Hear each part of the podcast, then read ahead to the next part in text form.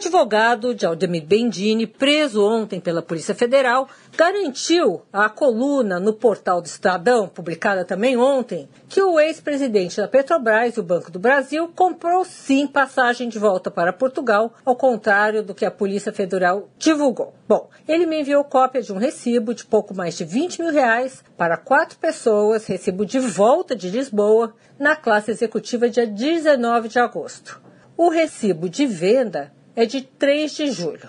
A passagem, segundo o Pier Paolo, mostra que ele não tinha intenção de fugir e tampouco deveria ter sido preso. É, pode ser. Agora, Bendini tem que dar alguma explicação como ele, no início das férias por aqui, conseguiu comprar quatro passagens de executiva por este preço. É um pouco estranho. A Azul está cobrando quase 6 mil por perna para ir para Portugal. Sônia Raci, direto da fonte, para a Rádio Eldorado.